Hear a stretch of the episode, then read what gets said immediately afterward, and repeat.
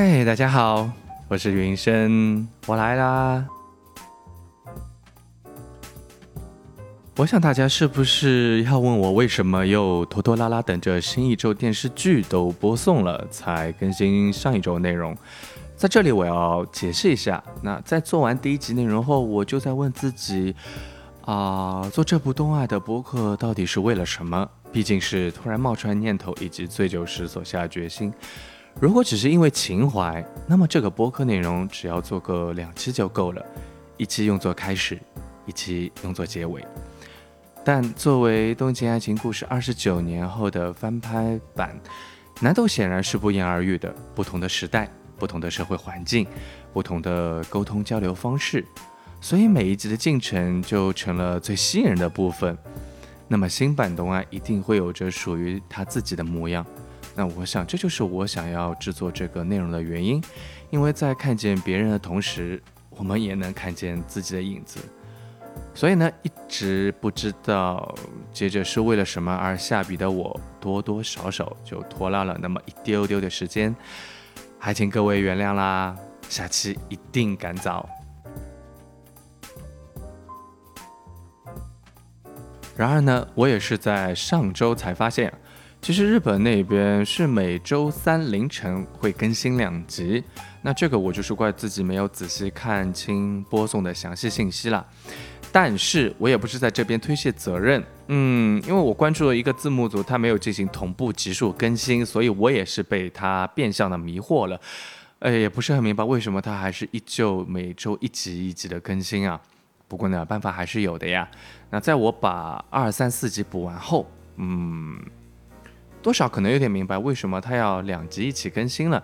虽然看上去总集数为十一集啊，但至上周为止，第一、二集是由三木康一郎来指导，而三四集则是由山本透负责。所以其实可以说，每周的剧情其实是一个单独的完整的进程，只不过被分为两集来播放罢了。不知道今天更新的这个最新两集会是由谁来负责？其实起初我并没有想过会是由不同的导演来负责不同的集数，但如果把第一集设定为一个标准，你或许就能感受到，其实第二集和第一集一样，是由一种非常闲散、细碎的节奏在主导着故事推进。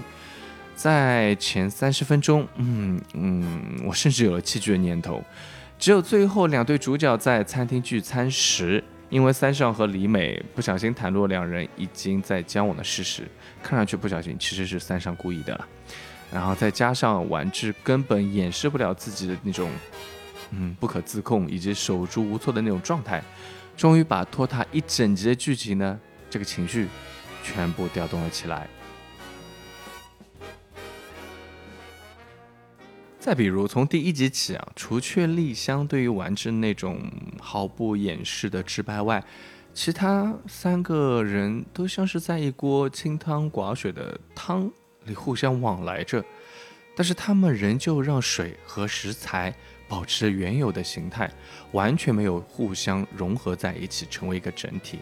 即便剧本中所设定的冲突，在迟缓零碎的节奏下，都像是变成小孩子过家家似的吵闹。那无论是丸治还是三上，对于李美那种可以说是持续很多年的情愫，也都像是飘在清汤之上的浮沫。若是撇去这些，这三人间那种微妙的纠葛感，都显得非常无力。但是无论在漫画中，还是九一年的出版动漫里，记载最开始就把这三人间的连结感表现非常清晰，然后再加上丽香突然的闯入。让这四个人间的情感呢，一下子变得非常复杂纠葛起来，就完完全全能抓住观众的心绪。所以我是真的不是很确定，到底是导演、剧本、演员，还是其他别的哪个环节，造成了新版所带给我的这种疏离感。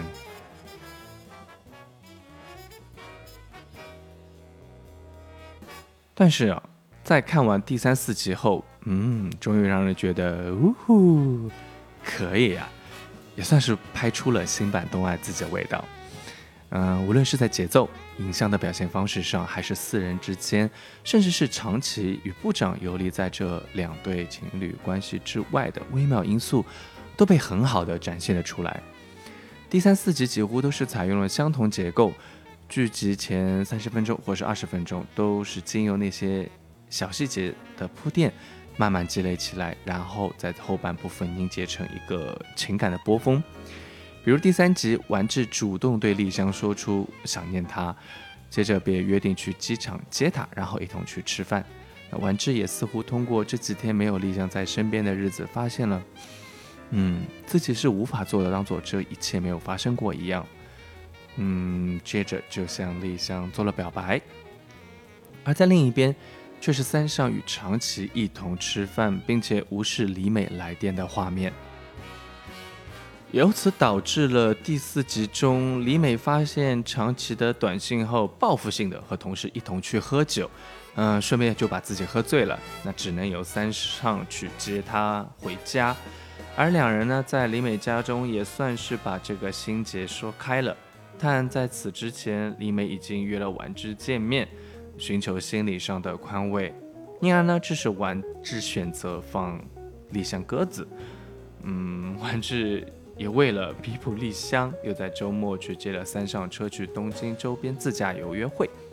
回来还城时呢，正好与三上和丽美一同吃了晚饭，一切就是这样，非常的安好顺利，甚至让人觉得，嗯，double date 好美妙啊！而就在离别之前，李美不知道脑子里有什么坑，非要在这个时候把那天晚治借给她的伞当众还给了他。显然，这一说不清是故意还是无意的举动，就像是在刚刚结好痂的伤口上又用力向外拉扯了下。四人的关系就像皮肤撕裂的声音一样，谁都听得到。但之后那两对情侣的争吵啊，我个人还是非常喜欢的。当然不是喜欢他们争吵这个行为，而是对于剧情和人物的改动，真的让我觉得这就是当下的年轻人啊。特别是李美，无论是漫画还是九一版的动漫中，她大部分是在扮演一个处在被动承受的位置；而在新版中呢，李美开始了反击，无论是她报复性的和同事一起喝酒，还是最后面对三上质问时的那些回答。我需要把这种小事都告诉你吗？你可以随便约人，我就不可以了吗？你把我当白痴吗？短短这三句回答，嗯，真的让我眼前一亮。应该是二十九年以后的关口里美，终于学会了反击，嗯，不再是一个只会默默承受三上带来伤害的女人。那这一幕其实我等了很久，因为我小时候就好希望李美能不能反击一次。新版倒是满足了我这个愿望。啊，不过呢。就刚才李美的三句回答，我不知道有没有让大家会有那种很熟悉的味道，比如你对你男朋友说的，比如你有听到你女朋友对你说的，嗯，算不算都可能是一些心梗回忆？不过呢，这个要说狠啊，这个新版三上更狠，掐完烟头直接打电话约别人来自己家里，嗯。真的是个报复性非常强的家伙，而丸治和丽香那边呢，还是一如既往的由丸治在那边傻不拉几的嘚啵嘚啵胡乱的解释些些什么，但永远不达核心。恋爱中的女人，嗯，不应该是所有人都会痛恨被别人欺骗，更何况是自己所喜欢的人。欺骗他，还是为了和心里人占据不少位置前心仪对象见面，那真的是属于啊一刀捅进去，然后顺便转了一个圈那般的狠。所以丽香就愤然转身而去。然后呢，丸治一人在电车站走道里遇见同样孤身一人的李美，在听了李美的劝告后，发足回头去追丽香。李美自己呢，却只能定定的回望着身后。没有什么人的国道，在这里我真的忍不住要吐槽了。前面都还好，都非常好，但是这个丸子怎么一听李美几句话就回去追丽香了呢？这个总觉得是，嗯，这个前面他打死想不通吗？呃，然后被人说一两句话，你去追呀，啊，他就回去追了。这个就，嗯，要是被丽香知道啊，是因为李美的劝解才回追他的话，估计又是一顿暴脾气。这段剧情呢，我是真的黑人小哥问号点 JPG 了，充满着迷思，但是又说不上哪里不对，总觉得是非常不科学、不合理。当然了，丽香本身就不是什么省油的灯，一通电话召唤来了部长。当部长出现时，我内心那个雀跃呀，嗯哼哼，啊，你们就是要搞事情啊！然后我就是觉得，嗯。这部剧里面除了婉治啊，这个所有人大概都是天蝎座，这个报复心都这么重的吗？正如我上期所说，新版东爱啊可能会非常忠于原著设定，嗯，不过李美好像已经不忠于了，反正就主要是李香吧，所以呢，这些李香是非常非常不好当的。